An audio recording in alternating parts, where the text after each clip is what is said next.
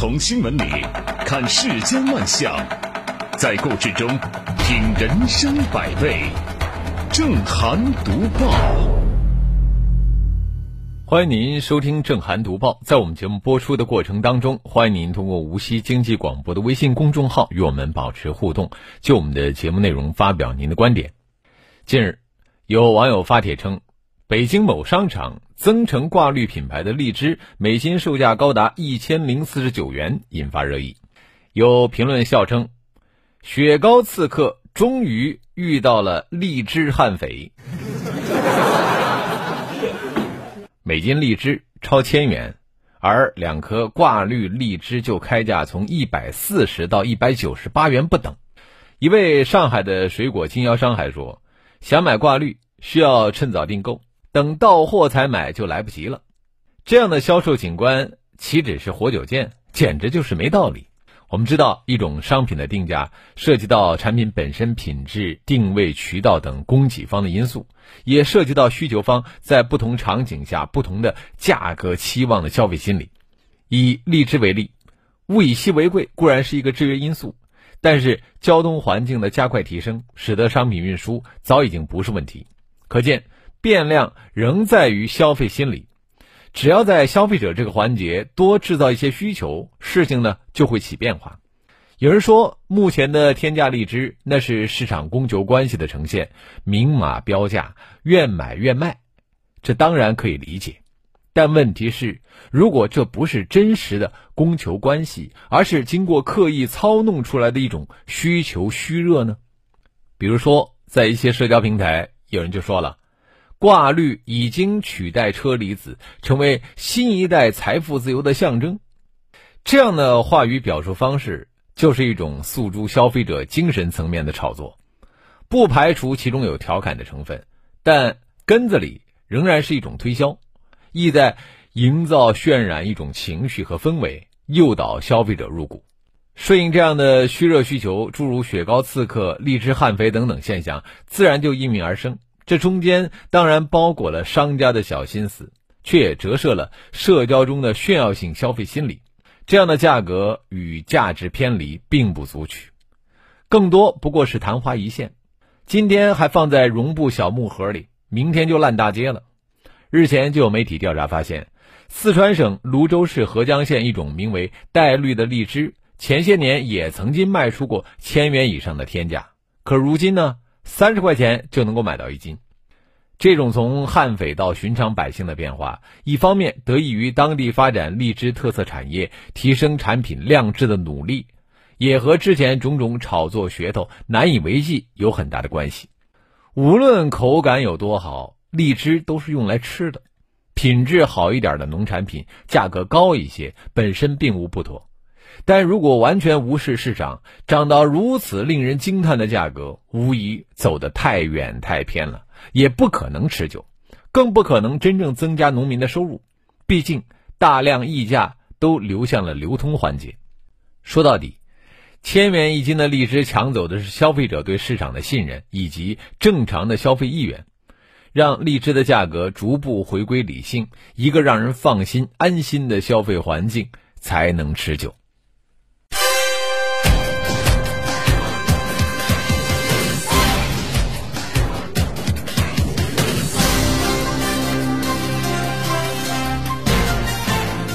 这里是正涵读报。近日，国家市场监管总局发布通报称。在二零二二年上半年，各级市场监管部门抽检的三千一百三十七批次雪糕产品中，有十五批次产品不合格，其中包括大家熟悉的大布丁和小布丁雪糕。不合格项目都是蛋白质。在一些产品因为价格过高被吐槽是雪糕刺客之后，这一次。小布丁、大布丁等平价雪糕，因为抽检不合格，蛋白质检测值低于国标，也很快登上了热搜。不过，相较于雪糕刺客的满屏差评，舆论层面对于大小布丁雪糕却表现出了异常的宽容。尽管说它涉及到了食品安全问题，网友呢还是表示，五毛钱一根儿，指望补充什么蛋白质啊？少了蛋白质，问题不大呀。从抽检检测值来看，小布丁雪糕的蛋白质检测值为每一百克零点四六克，大布丁雪糕为每一百克零点三六克，而国家标准应该是大于等于每一百克零点八克。它们都和国家标准存在较大的距离，已经谈不上是存在瑕疵了。针对抽检不合格，大布丁雪糕生产企业回应媒体称，系因公司错误按照冰棒的标准制作了雪糕，冰棒和雪糕的蛋白质含量要求不一样。这样的解释呢更加离谱，雪糕和冰棒适用不同的标准，企业生产岂会连适用标准都搞混淆呢？如此巨大的生产疏漏，真的能够让人放心吗？至于说召回产品，那些已经吃进肚子里的，该怎么召回啊？打着价格亲民的旗号偷工减料，何尝不是另一种坑人的雪糕刺客呢？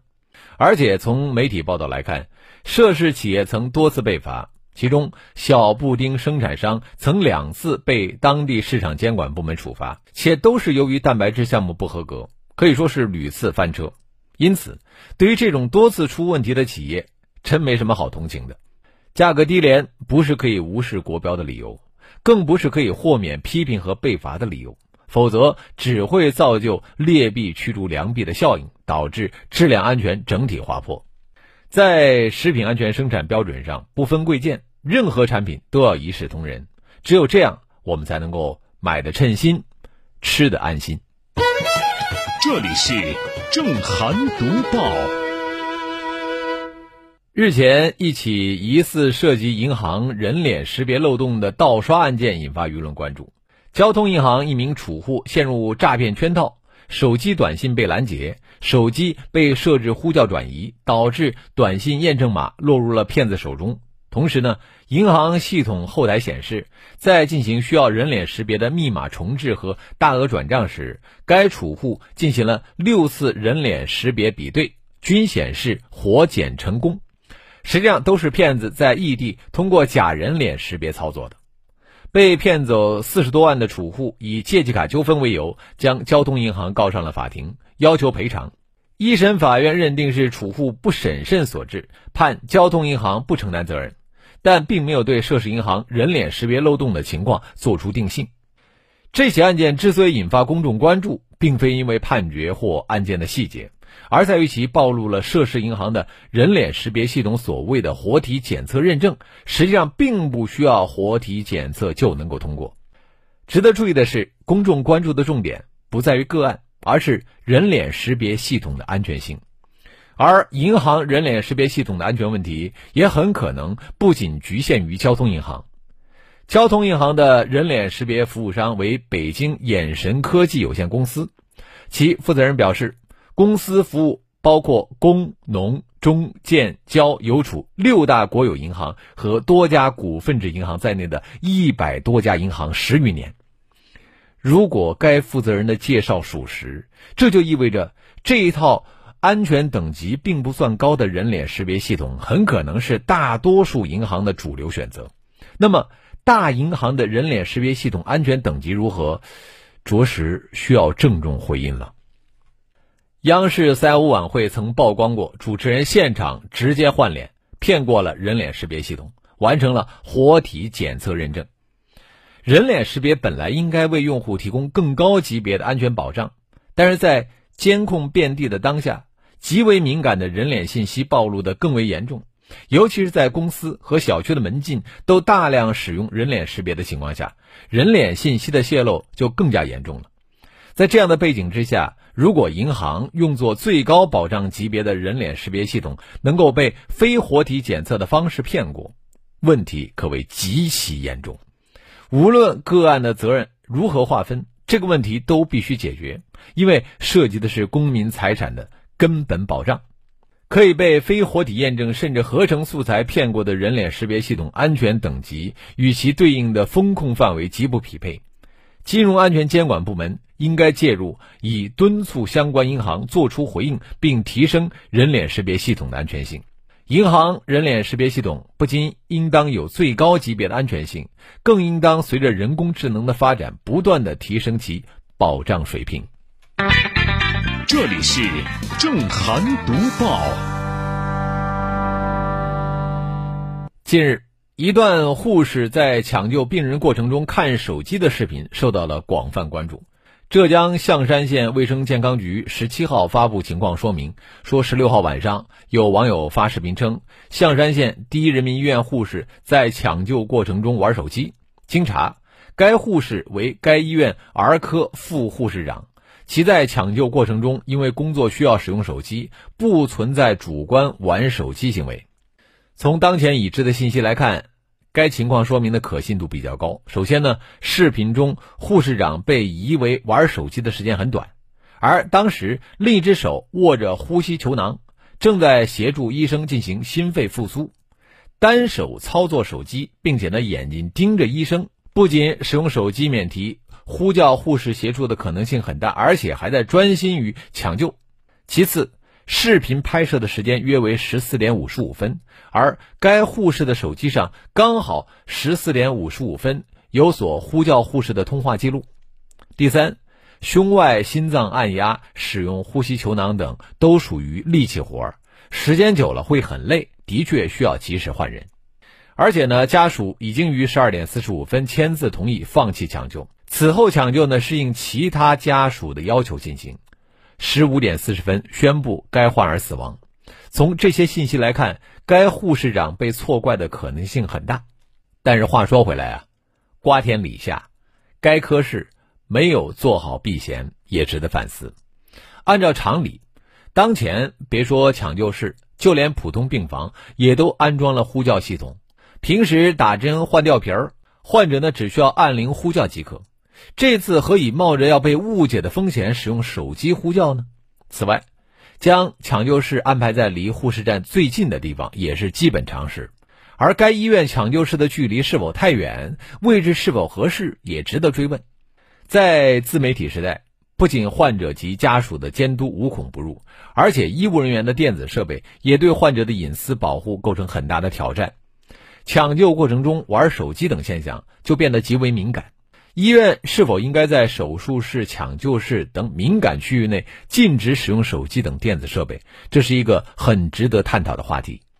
这起事件呢，也应该给患者方带来一些思考。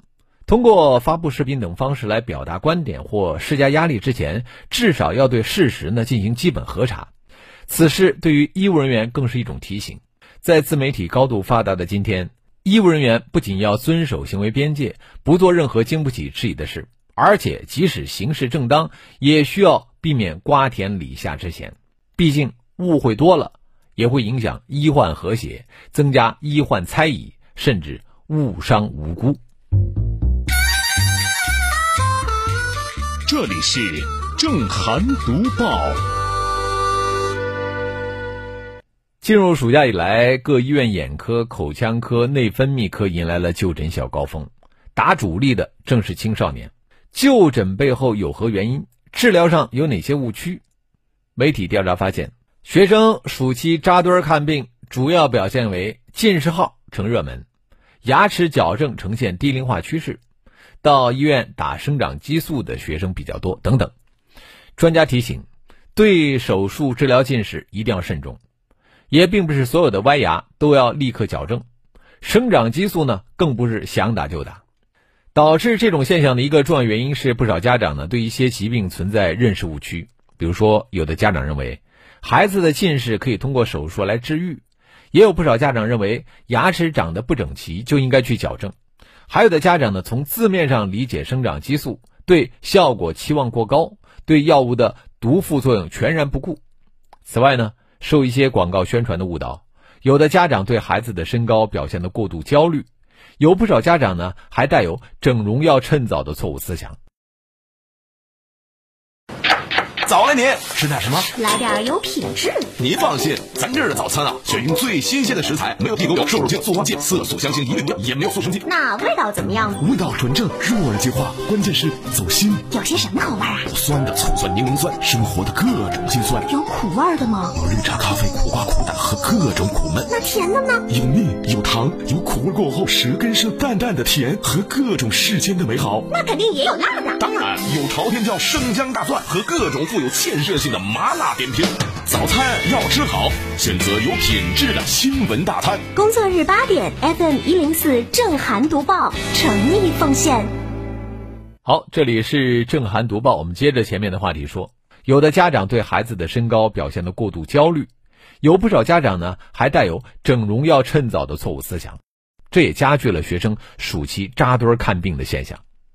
也要看到啊，导致学生暑期扎堆看病的原因呢有很多。不仅仅局限于认识误区，你比方说，另外一个很重要的现实情况是，学生平时他没有时间看病，等到了暑假，当然容易集中看病了，并且既然机会难得，就特别想追求短期效果，甚至希望一两次的诊疗就彻底的解决问题，这是一种很正常的心理。受这种心理驱使而选择在暑假带着孩子看病的家长不在少数。当前医院的诊疗时间安排给上班族等群体看病呢，带来了很多不便。这其中就包括学生，因为学生不仅平时要上课，就连放学之后也有课业负担，而随便做一个小手术，有可能要耽搁十天半月的学习时间，而延误学习就可能会导致学习成绩下滑。因此呢，学生和家长啊，当然不太愿意平时到医院看病，暑期扎堆看病，其实也是情急之下的无奈之举。学生暑假扎堆看病现象需要得到分类疏解。假如笼统应对呢，甚至忽视其他的重要原因，就容易导致药不对症。比如说，对因认识误区导致的扎堆看病，需要通过科普和宣传加以化解；而对于身高焦虑、容貌焦虑这个原因，就需要对制造和传播焦虑的行为加以治理，而不能将板子全部打在家长身上。更重要的是。医院诊疗时间安排应该考虑学生的特殊性，要更加便于学生看病。比如说，可以考虑在周末设立学生就诊专场，并强化医校沟通。扎堆看病导致的一号难求、等待时间过多等问题，对于谁呢都是一种折磨。学生及家长当然不愿意暑期扎堆看病。从这个角度来看，对于这种现象啊，不仅不能简单的理解。而且呢，还应该作为化解看病难的一个重要内容，通过提升服务水平和优化诊疗流程等方式来化解学生和家长面临的独有痛点。这里是正涵读报，来看一下网友的评论。木子十二他说：“不贵不贵，有钱人吃的就是品味。” 陆中年说：“挺好的，不坑咱们穷人。”幽州州说：“都是中间商赚钱，真正的农民恐怕赚不到十分之一。”遗忘的黑珍珠，明码标价的叫什么刺客？按照这个逻辑，LV 包里那是包里的刺客。嗯米小窝说：“小布丁是蛋白质不达标，感觉也没啥，主要是便宜还好吃。”从头再来说，我吃雪糕又不是去补充蛋白质的，看来大小布丁的质量还可以，放心买。已经有检测机构背书了。乐天派说：“布丁都没有嫌弃我买不起雪糕刺客，我凭什么嫌弃它蛋白质质量不过关？”阳光树说：“吃雪糕难道是为了补充蛋白质吗？总比补充卡拉胶要好多了吧？”好，我们也欢迎更多的朋友可以就我们的节目内容来发表您的观点。我们继续来读报。汉高祖刘邦说自己除了泡妞泡吧不会别的，所以成为皇帝。齐宣王晚上找妞唱曲，称晚上不喝酒，人生路白走。近日，一些人发现，在《易中天中华经典故事系列》中小学青少年科普读物中，部分插画出现了上述争议内容，引发网络热议。有网友已经向相关部门举报。此事曝光之后呢，有网友认为，解读中华传统文化方式多元。这种绘画风格只是调侃，并无恶意，应该包容。也有网友反对这种观点，说这些插图不只是戏说，明明是打荤段子的擦边球。我是家长，坚决反对这种插图。这套《易中天中华经典故事》由上海世纪出版集团、上海文艺出版社出版，果麦文化传媒股份有限公司发行，全六色，定价呢二百二十八元。目前。网上售卖的《易中天中华经典故事》有两种版本，绘者分别为慕容引刀、胡永凯，引发争议的版本绘制为胡永凯。众所周知，为了能够激发青少年的阅读兴趣，出版社一般遵循的出版原则就是把复杂的故事、枯燥的知识变得通俗易懂。应该说，通俗易懂的原则既符合青少年的阅读需求，也符合知识传播的伦理。对于激发阅读兴趣来说，自然是有好处的。让枯燥的知识变成学习的兴趣，需要出版社的灵活多变。就像青少年版的《十万个为什么》一样，假如都是一本正经的讲解，青少年的兴趣呢会大打折扣。可是，不能为了迎合青少年的阅读兴趣，就把青少年读物变成一本正经的胡说八道。对于一些历史知识、历史典故，是容不得细说的。两个版本的易中天中华经典故事，一个版本的插图是中规中矩的。一个版本呢，则是引发热议的。为什么相同的书，不同的出版社，其内容会如此大相径庭？这说明对于出版物的内容把关十分重要。青少年需要阅读有益的书籍，而不是有害的书籍。有害的书籍越多，对于青少年的危害就会越大。事实上呢，最近这几年，青少年读物变成有毒的事儿并不少见，这也引发了民间的抵抗和官方的谴责。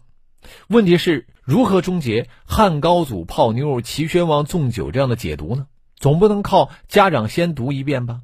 加大审查力度，担当起用优秀的作品鼓舞人的重任，出版社需要做很多事情。好了，今天的读报就说到这里，感谢您的收听和参与，我们下次节目再会。